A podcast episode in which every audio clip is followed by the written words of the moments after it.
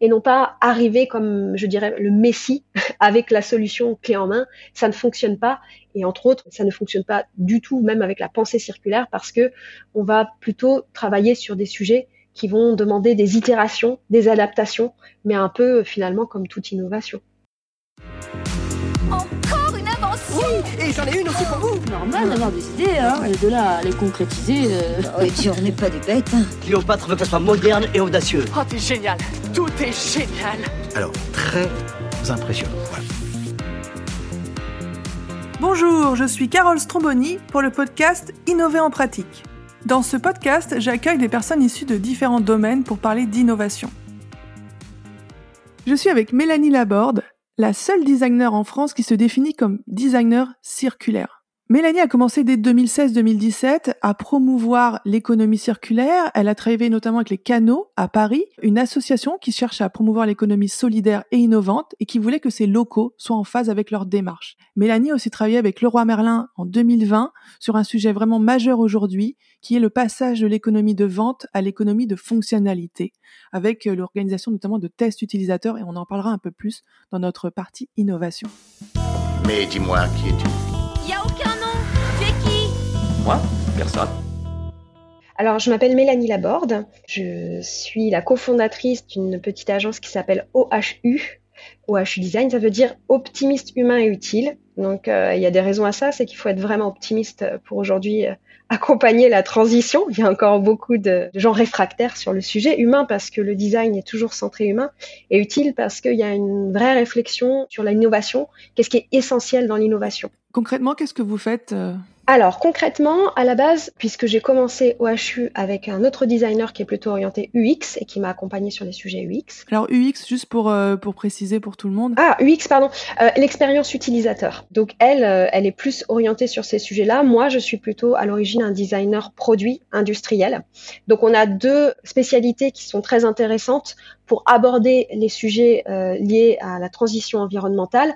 Et c'est pour ça que euh, dans notre démarche, on a souhaité travailler ensemble et qu'on a cofondé OHU. Concrètement, nous sommes des concepteurs en économie circulaire, donc on va accompagner des entreprises, des collectivités, des associations dans leur démarche euh, de transition.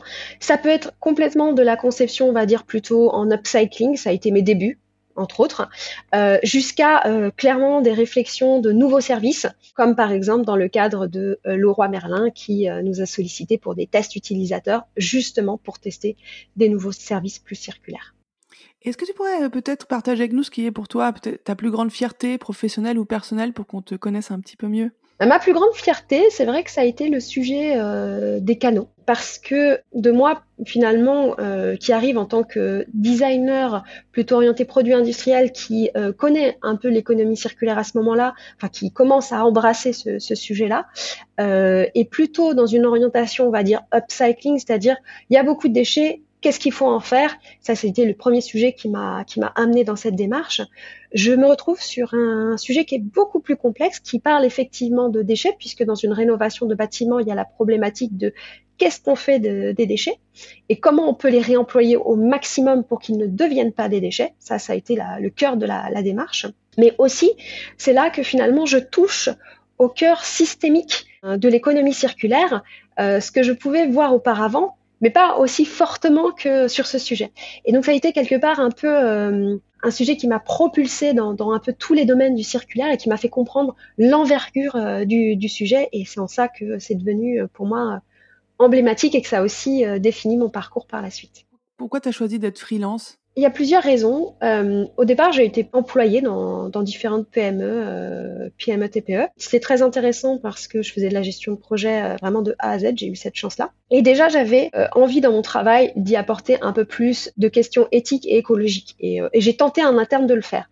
Mais ça fonctionnait pas parce que j'avais beaucoup de freins euh, qui étaient plutôt des freins hiérarchiques. Et puis c'était des sujets auxquels on s'intéressait pas, on voyait pas l'intérêt. Donc à un moment de, de, de ma carrière, il se trouve que j'ai eu un accident alors un accident de vélo puisque j'ai été renversée par une voiture.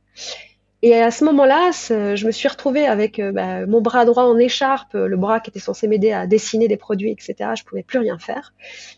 Et ça m'a fait repenser en disant bon, là j'ai eu un déclic parce que j'ai vraiment cru mourir, euh, en me disant bon, peut-être que la vie elle est un peu plus courte que ce que j'avais prévu. Et c'est des sujets euh, éthiquement qui me portent que j'ai à cœur. Donc il serait peut-être temps que je m'y mette, c'est peut-être le moment, parce que euh, si je le fais pas, on ne sait jamais ce que demain sera, et j'aurais peut-être pas eu l'occasion de porter euh, ce genre de sujet dans ma vie. Donc j'ai choisi à ce moment-là de devenir indépendante, aussi parce que en ayant tenté en interne de faire bouger les choses, c'était très difficile. J'ai pensé à ce moment-là que peut-être en étant à l'extérieur, peut-être en arrivant avec une position un peu plus, un peu plus d'experte sur le sujet, euh, je pourrais amener à, à proposer ces changements euh, que je n'avais pas réussi à faire en interne. Excellent. Et c'est l'impression que tu as aujourd'hui d'atteindre cet objectif? Je pense qu'il y a un peu des deux. Non, non, je trouve qu'il y a un peu des deux. J'ai l'impression que ça aide effectivement d'arriver à l'extérieur et, euh, et en tout, entre autres dans mon cas, d'avoir eu l'occasion de travailler sur des projets très différents, donc d'avoir un œil euh, global sur, euh, sur ces sujets pour apporter une nouvelle vision. Parce qu'il y a ce problématique quand on est en interne d'une entreprise, eh bien, il y a une façon de fonctionner. Il y a parfois, ça nous met parfois des œillères. Il faut dire ce, qui est parce que euh, voilà, on, prend des habitudes et, qui s'installent. Et parfois, c'est pas toujours facile euh, d'innover. C'est pas toujours facile de voir les choses différemment. Donc, arriver de l'extérieur, c'est c'est pas mal pour, euh, pour quelque part euh, rafraîchir les points de vue, ou en tout cas montrer les possibles. Par contre, euh, finalement, et c'est aussi pour ça qu'au fur et à mesure de ma pratique, je suis devenue plus facilitatrice. Les changements, ils ont bien besoin d'être en interne. C'est pas parce que vous arrivez de l'extérieur que vous allez y arriver. Souvent, comme ces problématiques sont systémiques, elles sont tellement importantes qu'il y a vraiment un changement de positionnement en interne qui doit se faire. Et finalement, il faut amener tout le monde à s'engager dans cette démarche et non pas arriver comme, je dirais, le messie avec la solution clé en main. Ça ne fonctionne pas.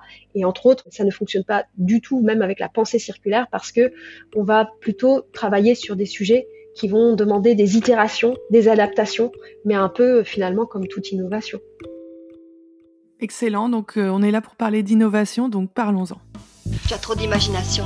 T'as toujours à des tours. C'est un événement considérable, une révolution. Je dis souvent que l'innovation, c'est un état d'esprit et des techniques. Qu'en penses-tu? Quel lien, toi, tu fais entre cette idée que l'innovation, c'est un état d'esprit et des techniques et, et, ce que tu fais dans l'économie circulaire aujourd'hui? Bah, J'irais plus loin que seulement état d'esprit et technique parce que euh, peut-être c'est mon passé de designer, mais pour moi, l'innovation, c'est un croisement en fait de plein d'éléments. Donc oui, tu as les techniques, oui, tu as l'état d'esprit, oui, tu as euh, quelque part les tendances socioculturelles dans lesquelles on est. Euh, donc il y a, y a, vraiment un mélange, euh, je dirais, plurifactoriel euh, d'éléments qui créent l'innovation. Mais souvent, elle part d'un besoin. En tout cas, il y, euh, il y a un nœud. Moi, j'appelle ça aussi un nœud qui est là, qui est présent, un besoin, un problème. Et c'est là que l'innovation est intéressante. Mais elle n'est pas seulement technique. Parfois, elle, peut demander de ne pas mettre de technique du tout. Et après, sur l'état de, de, de, pensée, effectivement, euh, pour moi, les gens qui mènent l'innovation, il y a, il y a un état d'esprit euh, important qui est une certaine ouverture, curiosité et quelque part un non-jugement. C'est la seule moyen, quelque part, pour s'ouvrir des portes et permettre l'innovation. Et est-ce que tu as un exemple d'innovation que tu pourrais développer dans ton domaine assez emblématique euh, On a parlé de Leroy Merlin, peut-être voir un peu sur ces sujets euh, très importants de, du passage d'une économie à une autre? Je vais te donner déjà un, un exemple que je trouve intéressant sur euh, l'économie circulaire, jusqu'où elle va au niveau euh, systémique. Il y a très certainement euh, certains d'entre vous, vous ont vu ce film qui s'appelait Demain, euh, dans lequel il montre une entreprise qui s'appelle Pocheco. Pocheco, ils sont intéressants parce que euh, à la base, ils, ils produisent des, des, des, enveloppes papier, ces mêmes enveloppes qui servaient à envoyer, entre autres, vos bulletins de salaire. Au fur et à mesure, clairement, avec les tendances sociétales, ben, de plus en plus, ces courriers-là, vous les recevez de façon dématérialisée. Donc clairement, Pocheco sait qu'à terme, ben, ils vont faire certainement moins de volume. Donc ils ont mené déjà une réflexion quelque part d'innovation sur qu'est-ce qu'ils allaient devenir. Et en faisant cette démarche et en remettant un peu en question même tout leur process, entre autres pour être un peu plus écologique, ils ont été amenés à faire un remaniement complet de leur usine, complet de leurs produits, complet de leur marche à suivre. Et ça, c'est très intéressant parce que ça montre comment, en partant d'un petit sujet, euh, tu viens à remettre ensemble tout un système et dans, dans ce cadre-là, un système qui se veut beaucoup plus euh, écologique. Ils ont appelé ça, il y a un livre sur le sujet qui s'appelle Économie et qui t'explique toute la démarche. Donc, je vous invite vraiment à, à lire ce livre euh, pour vous expliquer un petit peu euh, vraiment jusqu'où ça vous emmène de réfléchir à une transition écologique. Et concernant par exemple le roi Merlin, sur les sujets plus de changement d'économie, Aujourd'hui, c'est complètement des tests parce que c'est très compliqué quand vous avez un cœur de service qui est la vente de produits et donc en quantité en volume. C'est comme ça que ça se base, c'est comme ça que c'est calculé. Un système qui ne va plus demander ce volume, mais qui va plutôt euh, travailler sur le service. Il y aura toujours du produit, mais finalement, le cœur de service, voilà, sera le service. Et on appelle ça de l'économie de fonctionnalité. L'exemple concret que vous avez tous sous les yeux, certainement en fonction des villes, à Paris, ça va être le Vélib. Eh bien, c'est exactement ce type d'économie, c'est-à-dire que vous ne possédez plus, mais vous allez emprunter selon l'usage. Et ça, c'est pas simple de faire un changement euh, important du jour au lendemain.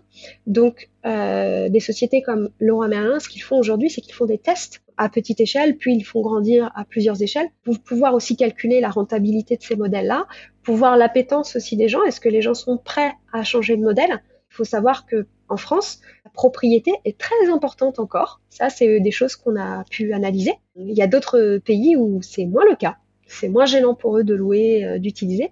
Nous, on a encore euh, beaucoup ce, besoin de propriété. C'est là où, je te parlais de l'innovation qui a aussi un, un côté socioculturel. Qu'est-ce qu'on est prêt à accepter ou pas? Et voilà, de façon à un jour ben, ce que vous connaissez de Laura Merlin sera peut-être totalement différent. Peut-être que vous rentrerez dans un Laura Merlin seulement pour aller louer la, perceuse dont vous avez besoin, mais en plus vous aurez des cours euh, pour apprendre à faire telle ou telle chose, qui est déjà plus ou moins le cas puisqu'ils mettent ça en place. Donc vraiment des modèles euh, auxquels euh, voilà on touche un petit peu aujourd'hui, mais qui seront vraiment considérablement différents à, l'avenir. Oui, c'est l'avenir. Decathlon aussi travaille beaucoup là-dessus. Tout à fait. Decathlon, ils vont assez loin. Clairement, ils font des, des tests en grandeur euh, réelle. Je crois que là, le panel est de 2000 personnes sur leur premier test et ils vont grandir encore pour voir qu'est-ce que ça ferait aujourd'hui si vous preniez un abonnement euh, chez eux pour utiliser des articles de sport de façon à ce que peut-être un week-end vous vouliez faire du volleyball et le week-end suivant partir en vélo, ça ne change pas grand-chose euh, votre investissement. Voilà. Et, et apparemment, les retours sont très bons. Tu penses que c'est assez générationnel quand même le public pour ce genre de cette nouvelle économie ou ça transcende un peu les générations de toi ce que tu avais pu constater? Dans les études qu'on a pu faire, euh, effectivement, il y a une partie générationnelle. Clairement, sur une population plus jeune, c'est beaucoup plus facile le modèle, euh, on va dire, de location, ou en tout cas d'économie de, de service, parce que tout simplement, on y a été habitué. Je veux dire, des Netflix, par exemple, ou ces abonnements en ligne, c'est aussi déjà des abonnements euh, voilà, de, de, location, quelque part, d'usage. Donc, donc quelque part, c'est plus présent pour nous. Donc, donc c'est beaucoup plus facilement acceptable. Maintenant, euh, malgré tout, en fonction des convictions des gens et en fonction aussi de l'intérêt économique, ça peut, ça peut toucher d'autres publics. Mais très certainement, ça passera par un public plus jeune pour commencer. Et moi, dans mon livre, je parle de trois, trois parties, un peu trois aspects de, l'innovation l'humain, l'expérience et la frugalité. Est-ce qu'il y en a qui te semblent plus importants dans ta pratique professionnelle aujourd'hui? L'humain très important. Donc clairement, euh, je reste quelqu'un centré humain, euh, même si l'environnement est, au cœur de mon travail, mais tout simplement parce que je le déconnecte pas l'un de l'autre. Et aussi pour faire accepter ces transitions environnementales, il faut quand même penser euh, humain. Frugalité, oui, je suis tout à fait d'accord avec toi sur ce côté-là. C'est pas forcément une position si simple en tant que designer de devoir dire parfois euh, non. la solution, ce n'est pas faire une énième appli ou euh, un énième produit, parce qu'il y a déjà des choses existantes, par exemple. Par exemple, quand est-ce que tu as dit non? Au tout début de ma pratique en 2015, avec la cofondatrice avec qui j'ai travaillé, qui s'appelle Céline Lemar, on avait fait un diagnostic sur le sujet d'une carte de tickets restaurant dématérialisée. Et lorsqu'on avait analysé un, un petit peu leur, leur sujet, ils avaient mis en place une borne spécifique dans les restaurants pour pouvoir utiliser cette fameuse carte. Et là, clairement, j'avais dit, il y a quelque chose qui ne va pas, en fait. Ce produit, il, ne sert à rien. Vous me parlez de dématérialisation, d'accord, sur une carte. Et là, vous, vous créez un produit en plus pour pouvoir lire cette carte. Donc depuis, je crois que cette société n'existe plus. Mais voilà, il y a des moments où euh, il faut savoir aussi dire, euh, remettre en question et dire non, ce qui la plupart du temps fait pas forcément plaisir parce que derrière, il y a aussi une économie qui est, euh, générée là-dessus. Oui, c'est sûr que c'est pas évident de dire non, surtout quand on est prestataire. Enfin dans tous les domaines de finalement professionnels, on n'est pas vraiment habitué à ça, mais aussi en, en tant que prestataire. Même si c'est quand même notre métier de, conseiller. Peut-être moi, je, je suis pas dans une démarche où je dis non, mais je une démarche où j'alerte sur les risques, je fais, je donne mon avis, puis après j'ai toujours cette image du pilote où c'est le client qui décide finalement. Mais euh, je pense quand même que ça fait partie, c'est une responsabilité forte de, comme tu l'as fait, de, verbaliser euh, un point de vue, quoi, argumenté, qui s'appuie sur une expérience. Oui, tout à fait. Il y a, on nous a présenté un concept et dans ces concepts, il y avait des éléments qui, qui clochaient, tout simplement. Donc, euh, c'était, comme tu dis, de notre, euh, de notre sort de, de, le mettre, euh, voilà, de, de, le montrer. Moi, je, je crois beaucoup que l'inspiration, c'est essentiel pour innover, parce qu'on innove souvent en transposant des choses simples, évidentes, d'un secteur à l'autre et en les adaptant intelligemment, euh, pas forcément avec un copier-coller. Toi, comment tu t'inspires? Est-ce que tu lis des, livres, des blogs, des comptes Instagram, des conférences? Qu'est-ce qui t'inspire pour innover aujourd'hui dans le domaine de l'économie circulaire, Mélanie? Je lis énormément. Clairement, je lis énormément. L'inspiration, donc pour moi, c'est quelque chose de quotidien. Au départ, en tant que designer, j'ai une inspiration plus visuelle. Donc clairement, j'aime beaucoup les images. Donc je vais suivre euh, plutôt des gens qui vont nous montrer des choses en images. Maintenant, aujourd'hui, ma pratique, elle a beaucoup changé. Pourquoi? Parce que euh, je suis quelqu'un qui est toujours ouvert. Donc je suis même sortie de, de, de mes sujets, moi, de prédilection pour aller en découvrir d'autres. Euh, donc je mélange, on va dire, je fais un peu un, un mélange d'inspiration qui sont cross-média. Et euh, je vais autant aller chercher euh, des, des, actions concrètes, des produits concrets, des solutions, des startups par exemple. Je vais beaucoup m'intéresser à euh, euh, ce qui se met en place aujourd'hui, les concepts qui sortent, euh, où est-ce que les gens en sont, même poser des questions d'ailleurs. Je vais aller poser des questions à ces personnes pour en savoir plus. les matériaux, parce que je reste de cœur un designer, donc je vais aimer beaucoup les matériaux euh, éco-conçus, donc, euh, donc je vais, je beaucoup m'y intéresser. Euh, et puis je vais aussi suivre des gens que je trouve inspirants. Ça, c'est quelque chose qui m'a beaucoup apporté, euh, de voir quel était effectivement leur parcours, euh, ce qu'ils avaient pu rencontrer comme difficulté, comment ils avaient innové derrière. C'est très large, je vous avoue, c'est très très large. Et, et, et en plus, je suis quelqu'un de cinéphile, donc même le cinéma m'inspire énormément.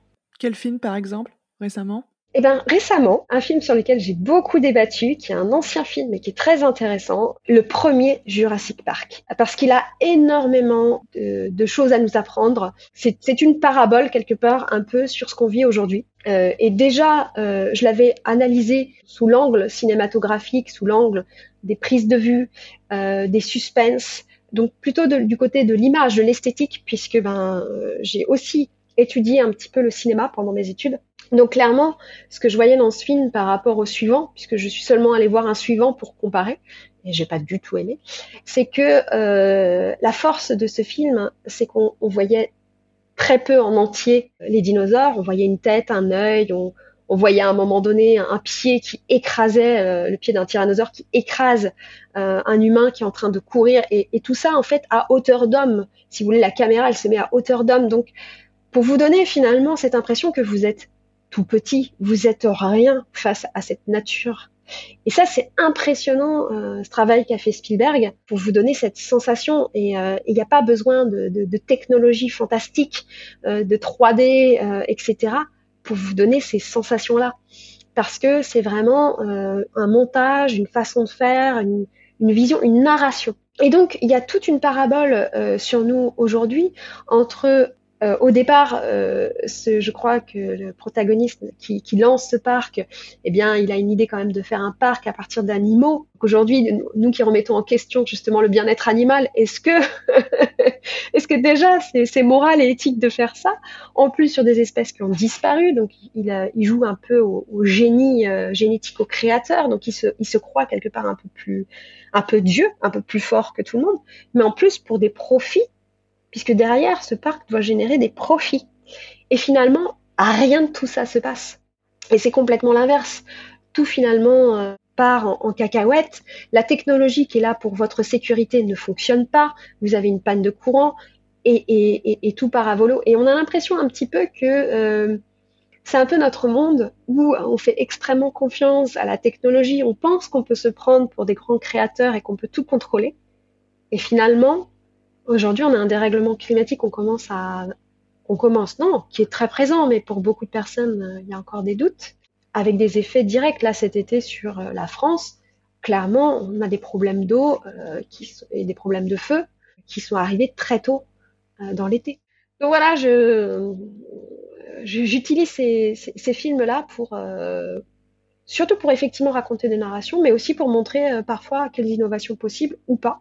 En tout cas, celui-là, c'est euh, plus la, la, réflexion d'une parabole par rapport à, notre société actuelle. Ah, c'est sympa, sympa de effectivement faire ce, type de lien. On n'y penserait pas forcément en parlant de Jurassic Park, mais c'est intéressant. Merci beaucoup, Mélanie. Avant de passer à l'interview flash, est-ce qu'il y a une question que tu aurais aimé que je te pose? Non, mais j'ai une précision tout à l'heure sur une question que tu m'as posée et que je n'ai pas terminée. Tu m'as parlé de l'expérience, que deux trois choses étaient importantes l'humain, l'expérience et la frugalité. Je t'ai parlé de l'humain et de la frugalité, mais je t'ai pas parlé de l'expérience. La dernière chose sur l'expérience, c'est que euh, avec ma collègue Céline Lemarque, clairement, euh, on a parlé d'expérience utilisateur positive ou à impact positif, parce que ça aussi, c'est des choses à construire. C'est-à-dire que ça va être très intéressant et je pense que ça va être richissime pour tous les designers qui vont travailler dans le service, dans l'UX, de penser comment cette expérience utilisateur peut permettre à l'utilisateur de lui-même avoir un impact positif. Je pense que aujourd'hui, en tant que designer, même en tant que consultante en innovation, avoir la possibilité de travailler sur des projets globaux qui, à la fois dans leur finalité, te proposent une solution qui permet une transition environnementale, mais qui, dans même l'expérience utilisateur, apporte à l'utilisateur la possibilité de faire cet impact à plein niveau, puisque comme euh, je vous l'ai dit, ce sont des, des, sujets systémiques. Personnellement, moi, je trouve ça hyper enrichissant euh, je trouve que c'est même un plaisir de pouvoir travailler sur ces sujets-là. Et j'invite en fait toutes les personnes qui, qui, sont amenées à travailler sur, sur ces sujets vraiment à prendre ce plaisir de pouvoir euh, apporter cet impact dans leur métier, dans leur métier, dans leurs solutions. Bah oui, c'est très juste. Merci beaucoup de le préciser. C'est vraiment euh, très important, surtout qu'en tant que designer, tu as vraiment de l'expérience sur l'expérience. on va passer à l'interview flash. J'avais deux, trois questions à vous poser. Est-ce que vous avez des questions? Tes centres d'intérêt quand tu étais étudiante, scolaire ou autre? Euh, L'alimentaire. J'adore euh, la nourriture. Je suis très gourmet. Ton premier job? Euh, Photographe de portraits sur la plage. Ton signe astrologique? Verseau. Ton ascendant? Je crois que c'est poisson. Ton MBTI C'est-à-dire? C'est un test de personnalité qu'on fait souvent en entreprise. Oh je l'ai jamais eu. Ton mantra du jour Respirer. Ça fait du bien. Le produit éco-conçu que tu recommandes le plus souvent C'est le téléphone, le Fairphone. L'innovation la plus inspirante dans ton domaine ou en général euh, Actuellement, allez, la permaculture. Clairement, actuellement, je suis en train de, je lis de la permaculture, donc je vais, je vais regarder toutes les innovations sur ce sujet. Le dernier livre que tu as lu euh, Le Vicomte de Bragelonne d'Alexandre Dumas. Où aimerais-tu vivre dans un monde idéal? Je crois que j'ai un petit faible pour le Mexique je, suis un vrai gourmet et, la nourriture là-bas est, dingue. Euh, les couleurs sont fantastiques, les odeurs euh, aussi. Donc, euh, mais bon, c'est aussi un pays qui, a de la violence, qui a des difficultés. Donc, ce n'est pas une situation idéale. Donc, donc voilà. Mais s'il y avait un idéal, oui, peut-être le Mexique. Alors, on n'a pas eu le temps d'en parler, mais tu as un CAP de pâtissière. Quel est ton pâtissier ou ta pâtissière préférée? Claire Etzler? Parce que c'est une femme, tout simplement, et qu'il n'y en a pas beaucoup. Et euh, à un moment donné, elle s'occupait de la durée, et je suis allée euh, goûter les pâtisseries qu'elle faisait. Et honnêtement, j'ai trouvé ça très délicat. J'ai beaucoup aimé. En connaissant le monde de la pâtisserie et le monde masculin, il faut dire que c'est, et les difficultés que ça peut être, voilà, je, je suis très admirative des femmes qui ont réussi euh, dans ce parcours. Dernière question. Le conseil que tu donnerais à la jeune fille que tu étais à 15 ans? Je crois que je, lui, dirais de faire effectivement la même chose qu'elle a faite déjà à cette époque, mais peut-être aussi d'avoir plus confiance en elle quand même. Voilà, je pense qu'avoir confiance plus tôt, on s'épargne beaucoup de choses plus tard. voilà. Même aujourd'hui, même aujourd'hui, ça vaut, ça vaut la peine d'être conseillé à soi-même. Écoute, merci beaucoup Mélanie, on a fini l'interview flash. Et les deux dernières questions du podcast. Est-ce que tu as un conseil à donner aux personnes qui veulent innover dans l'économie circulaire, dans le design circulaire? Alors oui, puisque j'ai souvent des, gens qui viennent me voir euh, parce qu'ils se posent des questions, ils ont envie de changer de voie, etc. Euh, clairement, ce que je leur explique, c'est que euh, le design circulaire, c'est pas, ça révolutionne pas le design, ça ne change pas tout. Si vous avez déjà une bonne connaissance du design et entre du design thinking, sachez que le circulaire, vous allez simplement apporter une nouvelle pierre à l'édifice qui est effectivement la réflexion de nos impacts dans ce que l'on innove. C'est-à-dire, il faut anticiper lorsqu'on innove les impacts et les externalités négatives qu'on va avoir pour les transformer tout simplement dans des expériences, dans des finalités et dans des externalités qui vont être beaucoup plus positives, à la fois euh, pour l'environnement, et c'est pour ça souvent qu'on parle d'économie régénératrice dans l'économie circulaire, c'est sa finalité. Donc aujourd'hui, je vous dirais, euh, allez, allez vous enrichir sur ce sujet, allez lire sur le sujet, parce que allez, allez aussi participer à des associations qui travaillent dans ces sujets, euh, parce qu'aujourd'hui, c'est pas forcément en étant à l'extérieur, je pense qu'on va y arriver, mais bien en essayant d'impulser des mouvements internes. Et pour ça, il faut aussi que vous connaissiez vos sujets, que vous ayez eu l'occasion de faire des expériences sur ce sujet. Il y a toute une communauté importante de personnes qui vont expérimenter. Je pense par exemple sur les low-tech. Récemment, vous avez eu à Concarneau un festival des low-tech. Et eh ben typiquement, allez voir ces festivals, allez rencontrer les gens qui, qui innovent dans ces sujets, posez-leur des questions, participez à des chantiers participatifs, enrichissez-vous un maximum et revenez avec tout ça en interne aussi euh, dans vos métiers actuels pour commencer et amorcer ces changements. Euh, on, a, on, a besoin, euh, on a besoin de vous, on a besoin de tout le monde en fait. C'est très juste. Ben, effectivement, et tu dis on a besoin de tout le monde. Et ma dernière question, c'est comment tout le monde, donc comment les personnes qui, nous écoutent aujourd'hui pourraient elles t'aider? Euh, Des personnes pourraient m'aider finalement en bousculant et en posant déjà des questions au sein même de, des organisations dans lesquelles elles travaillent. Pointer finalement les incohérences, les non-sens et insister dessus parce que clairement euh, déjà euh, les montrer et je pense que vous êtes finalement nombreux à les voir euh, c'est déjà un premier pas. Et ça, ça, ça aide des designers comme moi, ça aide des, des, facilitateurs et des facilitatrices comme moi à pouvoir ensuite venir aider euh, des organisations parce que déjà ils s'en rendent compte par eux-mêmes et déjà ils sont persuadés euh, qu'il y a un problème et qu'il faut faire quelque chose. Il y a une prise de conscience en fait. Et cette prise de conscience, bah, elle peut être déjà interne. Voilà, pas forcément besoin de quelqu'un d'extérieur parfois. Merci beaucoup Mélanie. Eh ben, je t'en prie Carole, c'était très sympa. Merci pour votre écoute. Merci à Simon Loris pour le montage et l'habillage sonore. Et merci à Grégory Kahn pour la musique originale. À bientôt!